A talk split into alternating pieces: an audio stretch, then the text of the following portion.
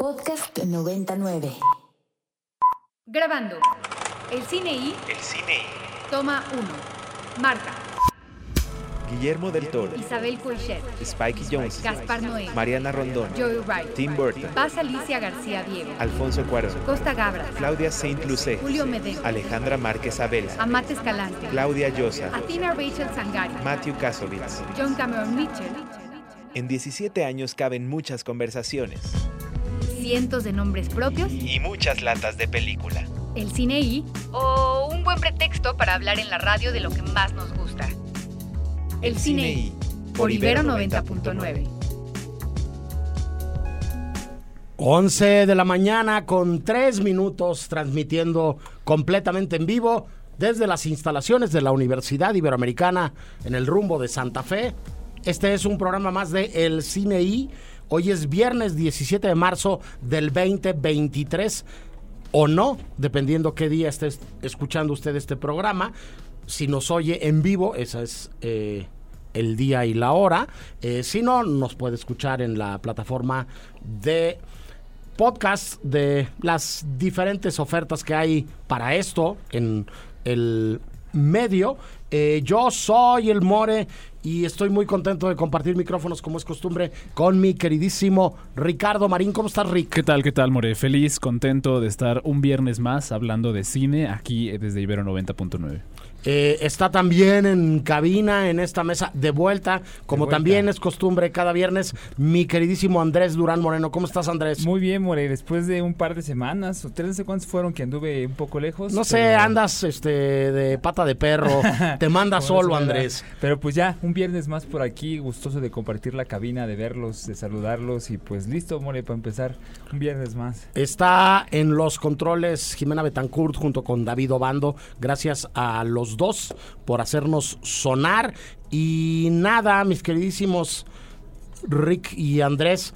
Arrancamos el programa como es costumbre con el obituario.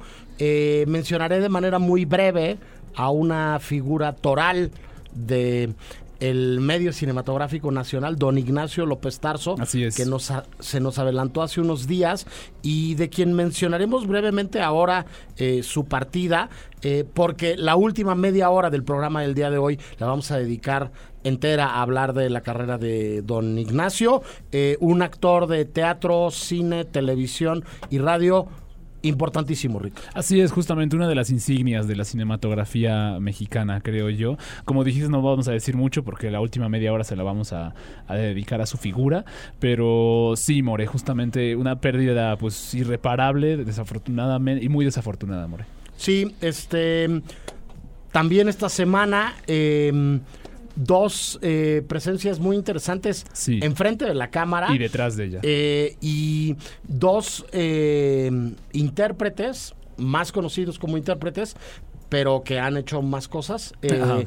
Que además han sido protagonistas de secuencias emblemáticas en la historia de la carrera de algunos cineastas como, como David Lynch, por ejemplo. Como David Lynch. Estás hablando justamente del actor Robert Blake. Así es. Justamente Robert Blake. Robert Blake era un actor eh, de. Siempre fue como de carácter secundario, justamente, nunca tuvo un rol protagónico. No obstante, esos, estos personajes secundarios siempre eran como bien recordados. Y como tú decías, yo lo recuerdo especialmente por este personaje misterioso en la película Lost Highway de David Lynch, donde sale con como este hombre perturbador que tiene las cejas afeitadas y que dice una serie de cosas extremadamente um, inquietantes, llamémoslo de esa forma, ¿no? De por sí, el, eh, por el lado oscuro del camino, como se estrenó en México, es una película pues inquietante, eh, absolutamente inquietante. Este y la presencia de Robert Blake como este hombre perturbador era todavía más potente. No obstante, Robert Blake fue conocido más que nada, des- desafortunadamente fue infame, por llamarlo de alguna forma, por haber sido este ah, exonerado del asesinato de su esposa, justamente. Entonces, eso fue de lo que, de las cosas que más, por lo que más se le recuerda a Robert Blake. Incluso en la pasada ceremonia de los Oscars, eh, Jimmy Kimmel hizo un, hizo un chiste sobre el fallecimiento de Robert Blake. Dijo algo así, que no fue, no fue muy bien recibido ese No. chiste. Dijo algo así como, bueno, ¿cuántos de ustedes creían que Robert Blake iba a estar en el In Memoriam? Y, y la gente como que se estremeció un poquito de, de semejante Sí, declaración. sí, por ahí este, eh, algunos analistas dijeron todo tranquilo con los chistes y la ceremonia de los Óscares. Eh, no, eh, sé, sí, sí, habría que echarle una Se, revisadita. se ¿no? sacó unas buenas puntadas el Jimmy Kimmel. Habría la que echarle una sí. revisadita. Adelantamos de una vez. Por supuesto que vamos a hacer un análisis de lo que sucedió en la entrega de los premios de la Academia de Ciencias y Artes Cinematográficas de Hollywood. ¿Tú Así querías es. agregar algo, Andrés? Sí, justamente lo que decía el querido Marín, que creo que la palabra un poco sobrepasa, pero no estaría de más decirla que sí fue un personaje que cae en lo infame porque, pues, a la nota que nos compartiste, pues sí se explora bastante de su historia. Está toda esta situación de su esposa que yo la verdad no conocía nada, pero a lo largo de estar leyendo la nota, pues te la cuenta bastante bien y sí estás como con sientes esta situación que todos sentimos, ¿no? Que sí parece haber una especie de certeza de que pues sí hubo una situación de crimen de parte de su- en su mano y en su, y con sus armas, pero por situaciones de cómo es la vida, pues no no surtió. La cosa es que pues sí estaba siendo acusado y tratado de ser encarcelado, eso fue lo que no procedió porque se supone que no había pruebas, pero la familia de su esposa eh, pues sí presentó una, una demanda civil que él sí Así es. terminó pagando por 14 millones de euros más o menos, ¿no? Entonces de esa pues al final no se libró y así, More, pues al final de cuentas el tiempo pasa y la muerte llega. Yo con los Sí. Highway tengo una anécdota personal Ah, bastante sí peculiar. cierto, sí es cierto, me lo has Este, contado. sí, creo que en al- al- alguna este, cervecería lo habíamos platicado alguna vez, creo que al aire nunca. Este, eh, yo vi los Highway completamente solo en el extinto Cine Plaza, ahí donde ahora hay una sala de conciertos en la colonia Condesa y hay un bar donde venden tapas, ¿no? Que ya está Este, extinta esa sala de conciertos Sí, también. ¿eh? también. Sí, también ya bueno, está, ya está pues ahí en la mera esquina de, de, de Tamaulipas y Juan Escutia, si no me Eh, equivoco, Juan- ¿no? Tamaulipas, Juan Escutia y donde empieza Nuevo León también. Ok, eh, había unos cines que eran de Don Gustavo Alatriste, que Así es. eran los cines Plaza. Yo vi eh, los Highway Por el lado oscuro del camino. Pensando que estaba acompañado de alguien y al final de la proyección me di cuenta que estaba completamente solo. Les juro por mi madre que sentí la presencia de alguien durante toda la película. Entonces es como una de esas experiencias muy peculiares y particulares que uno llega a tener en el cine. Además de Robert Blake, se nos adelantó esta misma semana Tom Sizemore. Tom Sizemore, justamente, otro, otro controvertido actor, eh, muy, muy talentoso de, de- frente a las cámaras, definitivamente con un semblante muy particular y una, una, una- yo le admiro mucho su capacidad para la reacción. Justamente en el comentario, creo que de Hit, eh, Fuego contra Fuego, esta película de Michael Mann, tiene una reacción bien particular cuando lo ven unos desconocidos a Tom Sizemore y él voltea a verlos con cara de no te metas, que es una de sus imágenes más eh, pues memorables, creo yo. En general, Hit, eh, Fuego contra Fuego, es de los papeles más memorables que tenía, que tenía Tom Sizemore, cuya vida también, no obstante, se vio eh, llena de controversia. Fue, fue acusado y exonerado también hace, hace no mucho, en realidad, de acoso sexual, justamente.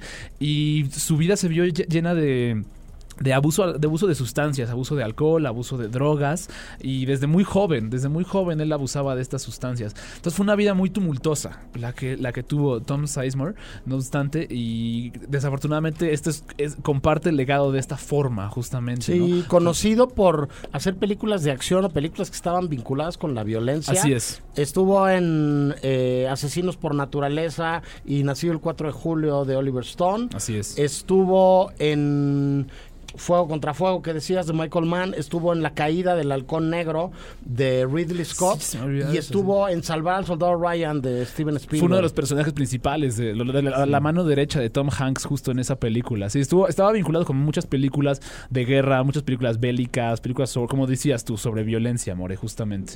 Sí, este, al final, este, un, un personaje que estuvo ligado a otros actores eh, haciendo papeles secundarios en algunas de las películas. Eh, coincidió muchas veces con Robert De Niro también eh, en, en muchas de las cosas que, que hizo. Este, pues nada, son quienes se nos adelantaron este día. Yo no quisiera dejar pasar la ocasión para recordar a un año de su muerte al queridísimo Samuel Ríos Ibáñez, eh, entrañable amigo, director de cine y de publicidad, este que tristemente fue asaltado eh, con Erika, su pareja, en la colonia del Valle en un crucero donde todos este podemos pasar eh, muchas veces en el año si nos movemos más o menos eh, eh, por esa zona este en la calle de Gabriel Mancera y Félix Cuevas este y que a un año de, de su partida sigue sin haber resultados en las investigaciones alrededor de, de lo que sucedió en, en este en este asalto. Vamos a hablar este más adelante sobre algunas cosas que se están haciendo en la Ciudad de México alrededor de del buen trabajo que está realizando la Comisión de Filmaciones de la ciudad y de cómo han crecido las producciones en esta ciudad en donde vivimos mucho y hemos crecido muchos. Este, pero habría que decir que pues que parte de esa chamba se ve un poco eh, empañada eh, y que creo que es una oportunidad y que es necesario eh, volver a decir que a un año de que, de que Samuel no, no está por acá con nosotros, este, no se sabe nada de lo, de lo que sucedió ese día y no, no se ha detenido a nadie, no ha pasado nada alrededor de las, de las investigaciones.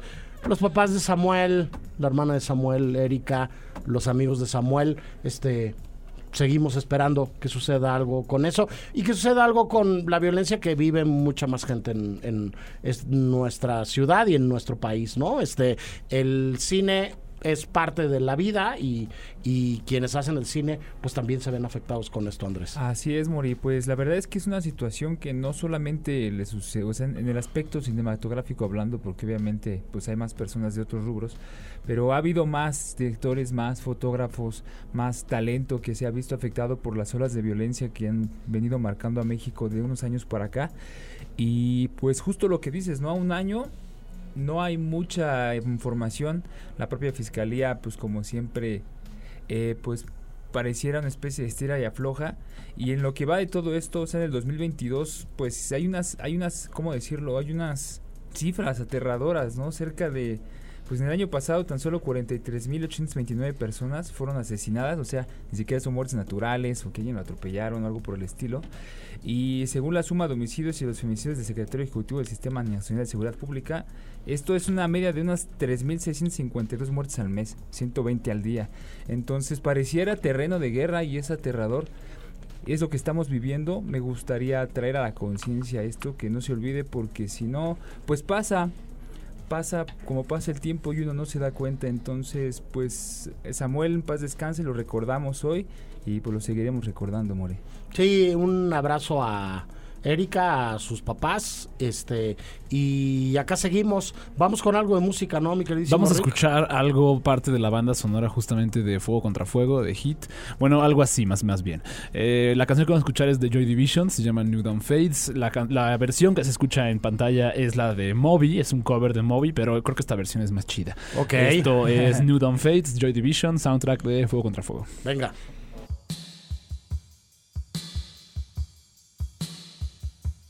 ¿Qué escuchamos, Rick? Escuchamos la voz de Ian Curtis en Joy Division.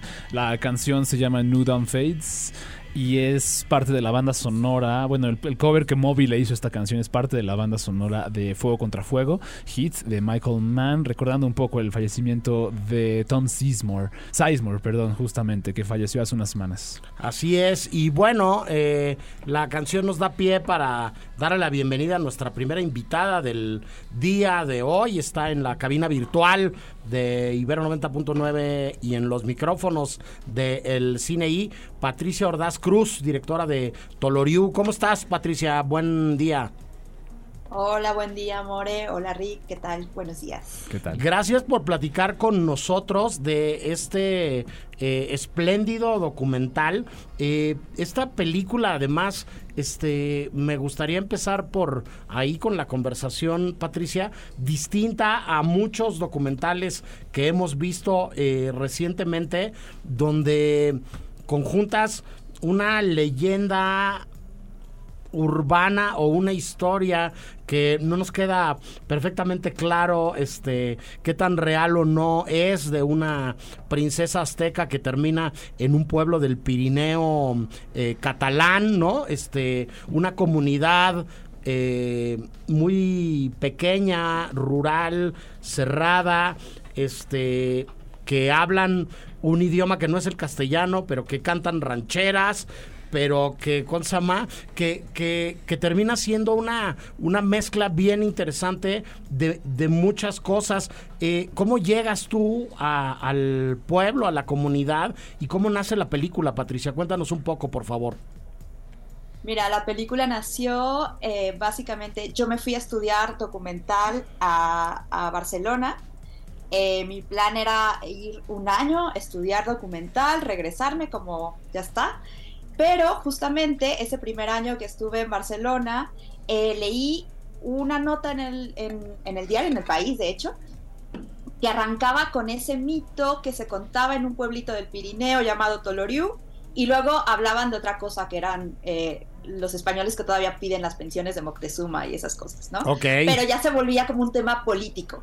El tema es que ese primer párrafo, yo dije, eh, que lo mencionaba así como de, en un pueblito de Pirineo que se llama Toloriu, se cuenta esta historia, ya con eso dije, mm, si este pueblo existe, yo quiero ir a conocerlo, ¿no? Claro. Entonces Google Maps y eh, pues existía este pueblo, era bastante difícil llegar, así que me tomó un rato porque además de todo yo no manejo, entonces no había manera de llegar, no había tren, no había eh, autobús, nada, ¿no? Una vez que convencí a otros tres amigos de, de- ir a ver al menos qué pasaba, si existía, que, que si se contaba esta leyenda o no, eh, logramos ir al pueblo y así arrancó todo. O sea, la leyenda era real. eh, o sea, la leyenda me refiero a se contaba. Claro. La historia nunca vamos a saber si, si es verdad o no, porque pues de eso parten las leyendas, ¿no? Y los mitos de, de una historia oral que se ha repetido tantas veces que se pierde ese posible origen verdadero, pero, pero que al final eh, el hecho de que exista eh, en, en tradición oral, pues ya, la, ya, ya hace que, que exista, ¿no? En, en el mundo. Ricardo, ¿querías preguntar algo? Sí, bueno, como detalle tal vez un poco anecdótico antes de mi pregunta, eh, me, me encantó un poco la historia justamente y cómo iban a, cómo se iba desarrollando la historia. Agrado que puse justo la información de esta leyenda en una inteligencia artificial para ver qué, qué resultados me Wow. arrojaba, qué resultados me Eso no lo he arrojaba. hecho. Sí, desafortunadamente no me arrojó ningún resultado. Fue como a ver que si, si la inteligencia artificial logra captar algo de lo que estoy diciéndole. Desafortunadamente no. Y hablo un poco, creo que del nicho de la gente en la que habla. Y más o menos por ahí va mi pregunta, ¿no? ¿Cómo fue que empezaste a hacer el contacto con, con los personajes de este documental? Y dime, o sea, fue porque en la leyenda y que, que es sobre una princesa mexicana o azteca, pues, este, tenía que ver con tu, nacionalidad, tuvo algo que ver para que ellos se sintieran más cómodos hablándote contigo al respecto. ¿O ¿Cómo, cómo fue que rompiste el, el- el hielo con tus sujetos? Bueno, primero que nada, una disculpa si escuchan ladridos. Está bien. Eh, pero eh, bueno, todo fue que justamente, ¿no? A ver, yo no era la primera mexicana que iba ahí preguntando sobre esta leyenda, porque resulta que entre la comunidad mexicana de Barcelona hay algunas personas que ya llevan tantos años ahí que pues se han movido y de repente se llegan a este pueblo y escuchan esta leyenda. Entonces, más o menos que ha habido como una cierta transmisión a nivel muy local, ¿no? A nivel Barcelona, entre los mexicanos de Barcelona además, y la gente de este pueblo. Entonces, eh, cabe mencionar que, que es muy pequeñito, o sea, pero muy pequeñito, y que generalmente hay unas seis personas que sí, o sea, seis personas que sí viven ahí, que tienen en su, casa ahí y que están de- viviendo en Toloriu. Las demás personas son eh, los hijos, los nietos de gente originaria de ahí que se fueron a otras ciudades y que ya, eh, pero regresan cada año a Toloriu. Entonces yo empecé como contactando a los que vivían ahí. Realmente eh, de ellos el único que aparece en la película es el pastor, ¿no? Que, es un pastor de, de cabras. Y, y cada quien me contaba, me iba contando como su versión de leyenda, ¿no? Como, como su, su propio imaginario. Y yo creo que eso me atrapó para, para seguir yendo. Y me dijeron, tienes que volver en las fiestas, que es cuando, cuando está todo el mundo, cuando puedes preguntarle a quien quieras, ¿no? Eh, y así fue como, como llegamos a las fiestas y nos encontramos esas fiestas. ¿Cuánto tiempo eh, te llevó rodar la película? Eh, desde que empezaste a, a investigar sobre, sobre pues esta primera noción de la leyenda y del pueblo y de estos eh, españoles que estaban eh, demandando estas pensiones, ¿no? Hasta, hasta que terminaste de rodar el, el documental. fue un proceso muy largo, un poco porque, como les explicaba, es difícil llegar al pueblo, ¿no? Entonces, la investigación en realidad era ir a veces al pueblo y ver que pues no había nadie, pero filmar un poco de paisaje, eh, regresar. Entonces, fueron alrededor de dos años, dos años y medio entre la primera vez que fui y, el último rodaje, ¿no? Eh, y fue ir también como convenciéndome de que era una película, ¿no? De que también yo fui a ver qué pasaba, eh, si existía, y empezamos a filmar un poquito, de poquito en poquito, y al principio yo decía, bueno, ahora podemos hacer un corto, ¿no? Eh, medio experimental, con todo este paisaje que existe aquí, pero luego llegué a las fiestas y me di cuenta que había como mucho material, ¿no? Empezamos a filmar, a filmar, a filmar, un poco sin saber a dónde, o sea, sabíamos que teníamos un documental, pero no sabíamos cómo íbamos a contar todo y eso ya vino más en la parte, eh, en la edición. Correcto. Andrés, quería preguntarte algo. Adelante, Andrés. Hola, Patricia. De entrada, yo te puedo decir que la fotografía me pareció preciosa, pero más allá de la fotografía, me gustaría preguntar por lo siguiente. Eh, durante el tiempo que estuviste haciendo la película de Tolorio, no sé si en algún momento hayas tenido alguna experiencia eh, digamos, no sé, sobrenatural, ¿no? Eh, algún sueño que hayas tenido mientras dormías allá, este, alguna experiencia extraña dentro del pueblo porque pues está aparte. Eh, no sé, no sé, eso es lo que me interesa, ¿no? Saber cómo fue tu experiencia sí. allí. Sí, perdón Patricia, se me olvidó decir que Andrés es el místico Hola, del Andrés. equipo. Hola. Hola. No, eh, es que a mí les prometo que ya la, la solo la experiencia de Ajá. estar en ese lugar, que está rodeado de montañas, o sea, realmente Sí, está sí, muy aislado. Precioso. Eh, que cuando está oscuro, está oscuro, ¿no? No, no ves nada, pero luego están esos caballos que filmamos, era porque esos caballos real andaban todo el tiempo alrededor del pueblo, nunca supimos de quién eran, nunca supimos eh, si tenían dueño o no. Sabíamos que sí, porque tienen unas, unos encerros, ¿no? Eh, colgados al cuello, pero además esos encerros todo el tiempo estaban sonando. Entonces tú tenías ahí como esa sensación de que todo el tiempo estaban sonando esas campanitas. Entonces ya de por sí no me pasó nada sobrenatural, pero ya sentía que era una, una experiencia mística, como la describiste, ya estar ahí. Y, Sí.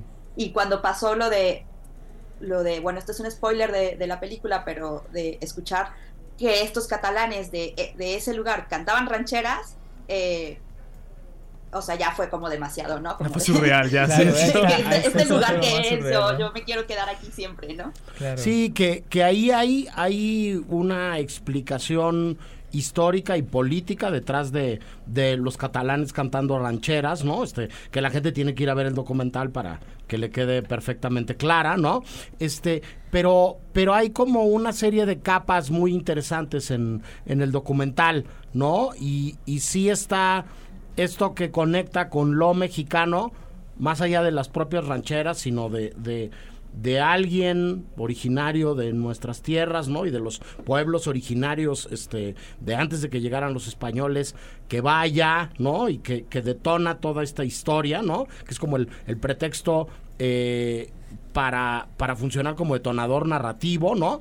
Este, pero también está lo que sucede con, con esta España profunda, ¿no? Y con esta España vaciada de, de lo que pasa en, en un montón de, de países, ¿no? Que tienen un nivel de desarrollo distinto al, al, al de México, pero, pero donde nadie quiere vivir en los pequeños pueblos y en las pequeñas comunidades y todo el mundo se está yendo a las ciudades pero también tiene que ver con un contacto bien interesante con, con la naturaleza. Hay un pino que tiene un protagonismo muy particular en, en la película, ¿no? Este, están todos los animales eh, de corral eh, domésticos, ¿no? Los chivos, ¿no? Este, los, los, los carneros, los, las, las, este, las ovejas, ¿no? Eh, las vacas, estos caballos que no sabemos de quiénes son. Me parece que es muy interesante ese dato de, de no saber de quién son exactamente los caballos. Este, que a mí me hizo recordarme a otros autores eh, contemporáneos. Yo vi tu película y de pronto dije, esto esto es como, como un pariente, no sé si cercano o lejano, de las cuatro estaciones de Michelangelo Framartino. Framartino. Este, eh, eh, ¿cómo, cómo, cómo diste también con esta conexión con, con la naturaleza? Que luego para los que somos este, flores de asfalto, ¿no? Y hemos crecido en una ciudad, luego, luego no, no nos resulta tan, tan sencillo establecer estas conexiones, Patricia creo que justamente la fascinación por esa naturaleza, porque, pues como tú lo dices, o sea, también Flor de Asfalto aquí presente, eh, chilanísima de, de, de, concreto, ¿no? Entonces, de repente yo estaba ahí y decía, ok, o sea, porque además de todo era el tema de las montañas, el tema de las estaciones, el tema de la crudeza del invierno, ¿no? Que, que o sea, ahí no cae tantita nieve, o sea, se, se, entierra el pueblo en nieve cuando, cuando, cuando nieva. Entonces, era como una cosa, pues muy sorprendente para mí, y que, bueno, eh, la, fotógrafa Mireia Salgado, que es catalana, eh, Eduard Fisa, que es catalán, que es nuestro, eh, que fue nuestro coproductor, eh, chofer, producción y todo, porque éramos un crew de cuatro personas. Ok. Eh, se reían de mí y me decían, ah, ya, ya viene, ya viene la, la, la, de ciudad a decir como que, ay, qué sorprendente, ¿no? Pero sí, o sea, sí realmente porque no estamos acostumbrados. Sí. Entonces creo que ese fue como también otra de esas cosas que me anclaba a seguir trabajando el proyecto, porque decía, si si, si la princesa Shipawatsin existió y estuvo aquí, vio todo esto, ¿no? Y ahora lo que es importante es que yo lo estoy viendo y que cualquiera que yo le muestre mi, película en la Ciudad de México, pues va a decir como de cómo, cómo, cómo llegamos a este lugar, ¿no? Y, y Fra Martino, justamente, eh, el, el, el máster en documental que yo hice, era uno de nuestros referentes. Eh, creo que todo el cine europeo que a veces no estamos como tan acostumbrados a verlos, gracias a la Cineteca hemos visto mucho, eh, pero, pero sí, justamente Fra Martino, eh, vi mucho Belle Perduta de, de, Pietro Marcello en esa uh -huh, época, claro. o sea, estaba ahí como, como todos los referentes eh, italianos españoles, ¿no? De, de, ese cine, ese cine como rural. Bueno, pues me das el pretexto y el pie perfecto para hablar de dónde puede la gente ver el documental. Hoy por la noche va a haber una proyección donde vas a estar tú y donde vas a contestar preguntas al final de, de, de, la proyección de la, de la película y después va a estar en Cineteca este eh, pues a partir de hoy este a qué horas puede la gente acercarse a ver eh, la película y a platicar contigo hoy en la noche Patricia pues hoy en la noche estamos en eh, la sala 10 de la Cineteca Nacional a las 8.15 empieza la función y después tendremos como un QA eh, moderado por Gabriela Román, que eh, ella ha explorado bastante el tema de, de, cine y migración. Y este fin de semana me parece que tenemos funciones a las 6.40 de la tarde. Y además hoy también estrenamos en la Cineteca FIC de Guadalajara. Sí, decir que una de las buenas noticias de que la película vaya a estar en Cineteca, en la Cineteca de Guadalajara, en, en otras pantallas, es que no terminan teniendo estas salas una lógica de programación igual a la del circuito comercial y entonces va a estar al menos cuatro semanas, me imagino, como es costumbre en Cineteca Nacional, la película, por lo menos con una función al día y entonces de verdad recomendamos ampliamente Toloriu, acérquense a ver la película. Si pueden ir hoy a platicar con Patricia, pues qué mejor, ¿no? Y si no, acérquense a ver este documental que, que yo definiría además como, como hermoso, como bello, como algo agradable a la vista, como algo que te deja un sabor de boca muy, muy positivo y como una película diferente. Me parece que es un, que es un, un caramelo, ¿no? Que, que, que, deja un muy buen sabor de boca. Muchas felicidades por la película, Patricia. Gracias por platicar con nosotros y nos vemos por aquí muy pronto con el siguiente proyecto para seguir hablando de los Ojalá. premios inter, seguir hablando de los premios internacionales de Toloriu o, o para lo que sea, ¿sale? Muchísimas gracias, More. Eh, estoy muy contenta de haber estado aquí en este espacio. Y bueno, nada más el comercial, síganos en las redes sociales para tener eh, eh, más información sobre sedes, porque esperamos llegar a otras sedes eh, dentro de, la República en las próximas semanas. eh, arroba botánica de proyectos, todo junto. Ahí estamos poniendo toda la información. Perfecto. Pues nada, nosotros vamos al primer corte de estación del programa del día de hoy y regresamos con más del Cine. El Cine I presenta Presenta. Apuntes sobre el futuro del celuloide. Toma Toma 3. Nos estamos dando cuenta de que este cambio va más allá de la manera de distribuir el cine. Está mutando la relación que las películas crean con el público. Paulo Sorrentino. El Cine I Presenta presenta. Apuntes sobre el futuro del celuloide. Toma 4. Toma 4. Muchas personas dicen que las plataformas son planas, que van a acabar con el cine. Tenemos que decir que no es el cine lo que está muriendo, sino la idea que teníamos de ello. Rebeca Slotowski. 11 con 38, seguimos en vivo en el Cine I. Si nos está escuchando usted hoy, viernes 17 de marzo del 2023. Si no, puede ser cualquier día, cualquier hora, e igual lo saludamos de nuevo. Eh, se entregaron los Óscares, mi queridísimo Rick, Andrés. Dios mío. Con Jimena en la preproducción.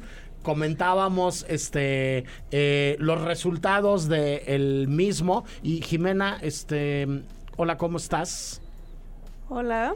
Eh, decíamos que tú eres team todo en todas partes al mismo 100%. tiempo. Soy super team todo en todas partes. Aunque sí creo que no se debió de haber llevado todos. Ok. Se llevó todos a todas Ganó partes. siete de los 11 premios 11. a los cuales estaba nominada la película de los Danieles. Así es. Este, que hoy están al nivel de la leyenda. Ya la gente también se azota mucho y exagera mucho. Es que Sí. hoy ya ellos son más importantes que Kubrick y son más- No, a ver, se ganaron los premios de los Oscars de este año. Sí. Hay coyunturas, habría que explicar. Lo primero que se me ocurre decir, Rick, es que hay coyunturas que siempre han sido muy importantes en los resultados de la entrega de unos premios como los de la Academia Norteamericana. Es correcto, justamente. Pero, ¿cu- ¿cuál sería la, coyuntura de la que tú dirías? Yo la coyuntura de la que hablaría sería este de la necesidad de la academia y de la industria de Sí. reconectar con las nuevas generaciones. Exacto, sí, sí, sí. Con una narrativa que tiene que ver mucho más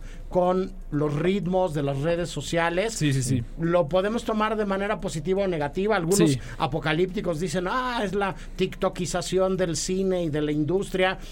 Lo que eso que quiera que signifique. A ver, estamos tiktokis- tic- tiktokizados tiquitoquizando. por todos lados. Este, yo no, yo no estoy en TikTok y no quiero ver TikTok. No te metes a Instagram y hay, o te metes a Facebook y hay eh, historias o reels o pequeños videos en vertical y te aguantas, es lo que es y es lo que hay Sí. y es lo que estamos viviendo y el ritmo y la manera Sí, de claro. contar y la manera de ir y venir y este y De el forma- hecho de premiar a diferencia de lo que sucedía antes, nada más acabo Sí, con la idea, este a unos menos directores que tienen dos películas. Nada más. Así, en, su segunda Y que película vienen de se han hacer llevado- videos, ¿no? Sí, sí, sí. Eh, justo es, esa es una coyuntura muy, muy importante, creo. O sea, porque sí es, es relevante ver cómo va cambiando la manufactura cinematográfica. Absolutamente. Cómo se va, se le van dando espacio a unas películas nuevas. A mí me dio mucho gusto ver que todo en todas partes ganó. Principalmente porque me gusta mucho a mí el cine de género. Y creo que este reconocimiento, como cuando fue hace casi 20 años que, ganó- que el Retorno del Rey ganó casi todas las estatuillas por las que estaba nominado también.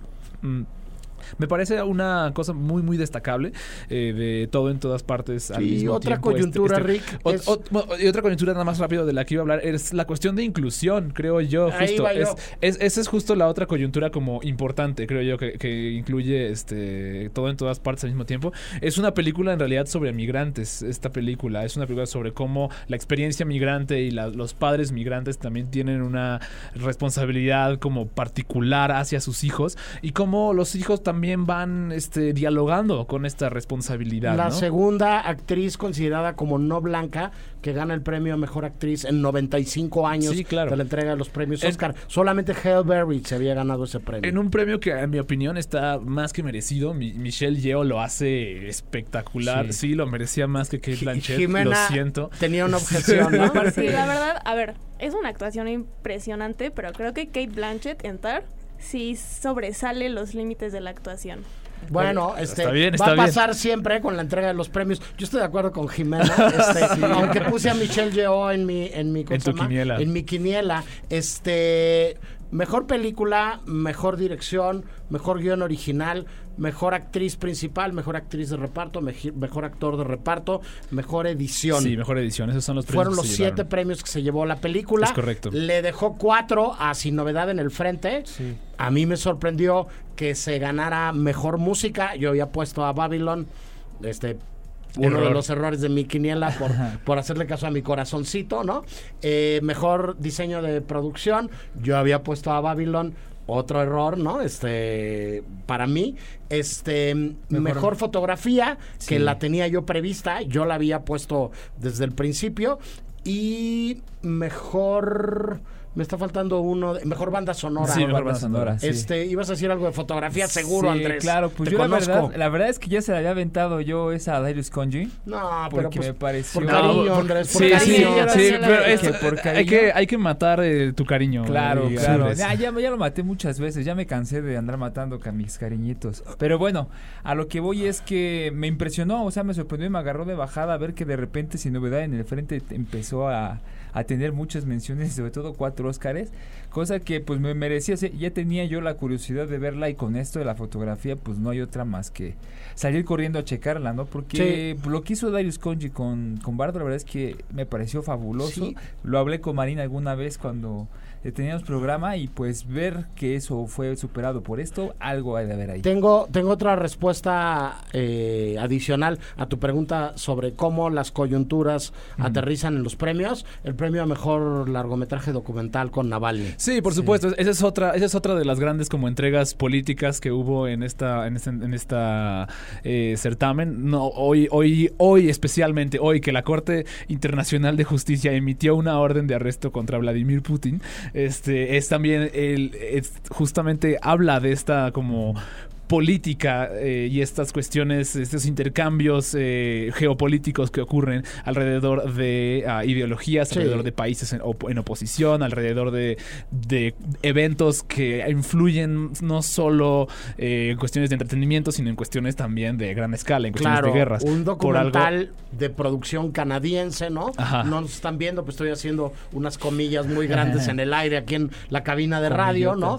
Pero que cuenta la historia del principal opositor, este, a Vladimir Putin, ¿no? Que, que, Que fue envenenado. envenenado, que está en la cárcel. Fueron su esposa y sus hijos a recibir el Oscar junto con los realizadores, ¿no? Este, y me, me parece que es algo que habla muy claramente de, de, Claro. de eso, ¿no? Sí. Este.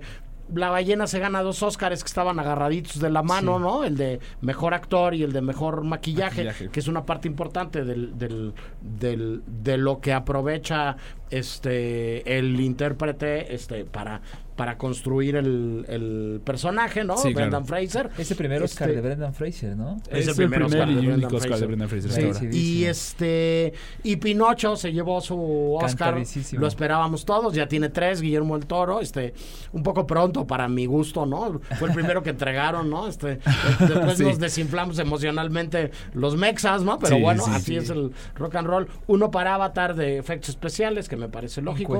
Uno para Top Gun de sonido, que también me parece como Incuestionable también. y uno, este, ese sí, mm, lo puse yo, le atiné, pero me dio mucho gusto, eh, de mejor guion adaptado para Ellas Hablan. Sí, también, justo. Es- ese fue, al menos en mío, eh, a, a mi gusto, fue el premio que más me. que más. pues, felicidad me dio de cierta forma. Eh, llevamos siguiendo ya la carrera de Sarah Polly desde que era actriz, desde sus primeros largometrajes, sus, sus primeros documentales incluso. Una realizadora con una voz súper, súper única, con una voz bien, bien particular. Completamente. Muy especial. Y es genial ver que su guion adaptado tu- obtuvo este, este reconocimiento. Creo que ella lo dijo también, como dijo, como impresionante que en Hollywood una, una, una película que se llama Ellas Hablan haya obtenido semejante reconocimiento. Que eh, a mí me, me da mucha felicidad. Yo admiro muchísimo, no admiro a muchas personas, pero admiro, admiro mucho a Sarah Polly y creo que es un premio más que merecido. Oye, y tú que sabes mucho más que yo de esto, ¿Qué opinas de Natu Natu? Ah, lo de Natu Natu es genial también. A- Hablando en esta cuestión como de... Bueno, ya pusimos Natu Natu hace, un par, hace varias semanas, Hace un par de justamente. programas, sí. Este... Fue... eh, lo de Natu Natu es algo genial. Este... RRR es una película igual eh, hemos hablado mucho de las películas sobreestimulantes que hubo en esta ceremonia de, Sí. los Oscars estuvo Elvis estuvo en todo, todo en todas partes al mismo tiempo. De Claro. cierta forma Avatar también es una Eh, película Babylon sobreestimulante. también. Babylon una película excesiva. Eh, RRR es definitivamente una película súper excesiva Sí, creo yo. son tres horas son tres horas. Es, es Telgu de hecho. Sí, este órale. este mm, es una película súper súper excesiva pero es súper agradable también. Este es súper es no, no tengo otra palabra para describirla más que es extremadamente chida. Eh, son tres horas de, de acción imparable de poner tu quijada en el piso y en la buena tradición de, de las películas de Tollywood, Hollywood, de, de- de Tollywood y Bollywood, justamente este la, la música es un protagonista súper, súper relevante. Entonces, Natu Natu es, es una de las canciones que se presentan. Y no solo es la canción, sino como que es la coreografía que tienen, que la presentaron en los premios Oscars. Sí. Y es como es todo el movimiento espectacular que tienen estos personajes. Es contagioso. Justo lo mencionaba, no me acuerdo quién fue la actriz que presentó, creo que fue Priyanka, Jo- Priyanka Jonas Sí. este, la que lo presentó, que dijo que esto fue un fenómeno viral. Era, era fascinante ver los videos de, de la gente bailando Natu Natu en la, en la sala de cine, en el espacio que había en la sala de cine, todos estaban bailándola. Eh, es algo muy gustoso, la Sí, verdad. yo- ver, que, ver que esa película obtiene ese Yo reconocimiento. la verdad es que el día de la entrega de los premios, en la transmisión me quedé con el ojo cuadrado al ver la, la coreografía. ¿Y has visto la película de pura... No, pero ya la tengo de tarea para este fin de semana. Sí. Ahora que hablemos de lo que se tiene que ver este fin de semana, pues les adelanto a todos. Eh, a todas, está en Netflix la película. Ajá, la peli está en Entonces Netflix. hay que echarse un clavado. Luego, no hay nada que ver en Netflix, eh, hay que buscarle un poco más. O Sí. hay que oír el cine el ahí De vez en cuando, se ¿no? encuentra uno sí. este como joyas que están por ahí. Yo me la voy a echar este fin de semana sin, sin falta. No tenía tan claro hasta ayer que estaba armando la escaleta del programa que ahí estaba en, en, en Netflix Sí. y que una vez más este un país que produce muchísimo cine, que es uno de los de los países que más cine produce Sí. en el mundo. Muy muy poca gente tiene claro que en que en India y que en Nigeria se producen más películas que en los Estados Unidos todos los años, ¿no? Y que simplemente lo que sucede es que igual y no nos llegan tantas películas de India y de Nigeria como como nos llegan las películas de- del, del mainstream norteamericano. Este Además tiene muchos centros de producción y no solamente eh, se produce o sea cine en Bollywood, sino también se hace cine en Tollywood. En Tollywood, que es el Telgu, es la capital Telgu justamente de, de la India, parte de la India. Sopas, Sí, no, no es, es algo, es fascinante, es fascinante, es, es un fenómeno bien interesante el, el de, el de RRR, eh, altamente recomendable, ya me contarás qué te pareció la película, porque la verdad no esperemos, no, no va a ser Ibsen, no es Bergman, No, no. te lo juro que no es nada de eso, pero es una, es una propuesta divertidísima, es divertidísima esa película. Bueno, pues la veré. Mientras oigamos algo de música, ¿no? Vamos a escuchar algo recordando un poco el fallecimiento de, de- bueno, recordando a Robert Blake y su fallecimiento, uno de sus papeles, como mencionábamos, que más eh, eh, impronta ha dejado, creo yo, es su papel en Por el lado oscuro del camino, Lost Highway, película de David Lynch, y este esto que vamos a escuchar es parte de la banda sonora de Lost Highway, se llama The Perfect Drug y es de Nine Inch Nails. Venga.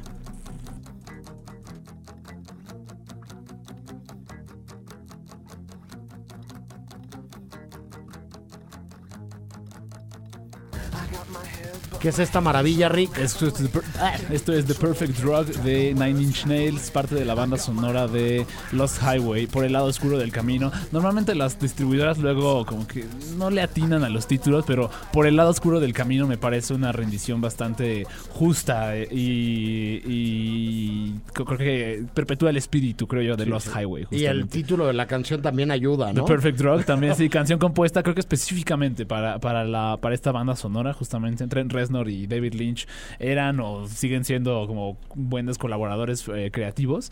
Eh, entonces sí, justamente. Además, este, un músico muy prolífico que ha dialogado de una Ah, manera sí. muy cercana y directa con el cine, ¿no? Sí, Rick? definitivamente, sí, no, Trent Reznor, Trent Reznor es hoy uno de los compositores para cine, creo yo, como más solicitados, yo diría también, para cine, para series, etcétera. Es, es con, sus colaboraciones con David Fincher son como muy, muy conocidas. Este, incluso han ganado el Oscar, eh, definitivamente, por sus, por sus trabajos. Este, entonces sí, sí, es uno de los. dialoga muy bien con el cine. Compositor de bandas sonoras o de piezas para bandas sonoras, incluso de películas mexicanas. Días de Gracia de Berardo Gould. Ah, tiene música claro, de, de, de Tren Reznor, es cierto, es cierto, justamente, sí, sí, yo no me acordaba de ese detalle, fí- fíjate, pero sí es cierto. Y Tren, y Tren Reznor en general como que siempre tuvo, tu- siempre, sus, si ven sus, los videos de Nine Inch Nails es claro que siempre había una influencia como cinematográfica alrededor de ellos, ¿no? Siempre Sí. había una, cuando, cua- back in the 90s, o sea, en los 90, cuando eh, hacer videos musicales era, y ponerlos en MTV era como todo un, suceso, hoy ya no lo es tanto, Y entonces en, sí. en el desarrollo y la construcción de las grandes leyendas contemporáneas o los clásicos contemporáneos, la secuencia de créditos de Seven, por ejemplo. Por supuesto, que parece Es- justo, que es justamente como un video de, de Nine Inch Nails. Sí, justamente. este, una colaboración también de David Fincher con Kyle Cooper, Ajá. un diseñador de créditos excepcional que ha hecho un montón de cosas en la industria, que ha trabajado en los créditos de películas este como Misión Imposible, por es. ejemplo, o que ha dirigido secuencias completas de películas como Minority Report de Steven Steven Spielberg, lo invitó, este, digamos, como, como realizador, este, eh, em, asociado o, o como director invitado a hacer las secuencias de las pantallas de, de, de Minority Report Spielberg a, a, Ujú. a, ¿cómo se llama? A al Kyle buen Kyle Kyle Cooper, y este y que ha hecho un montón de cosas este este por ahí Donnie Brasco Donnie Brasco también. ¿De, de, de quién es Donnie Jonathan Brasco? De Jonathan, ¿Es de Jonathan Demme? de Jonathan Demme No me sí, acuerdo. según yo sí ahora te digo pero estoy casi Este seguro que Ya, que ya, está- ya está, ya estamos como. No, es de Mike Newell. Es de Mike Newell. es de Mike Newell. Sí, toda la ya razón del mundo. Sí, no, pero justo es como esta colaboración como músico créditos, directores, como a mí me, eh,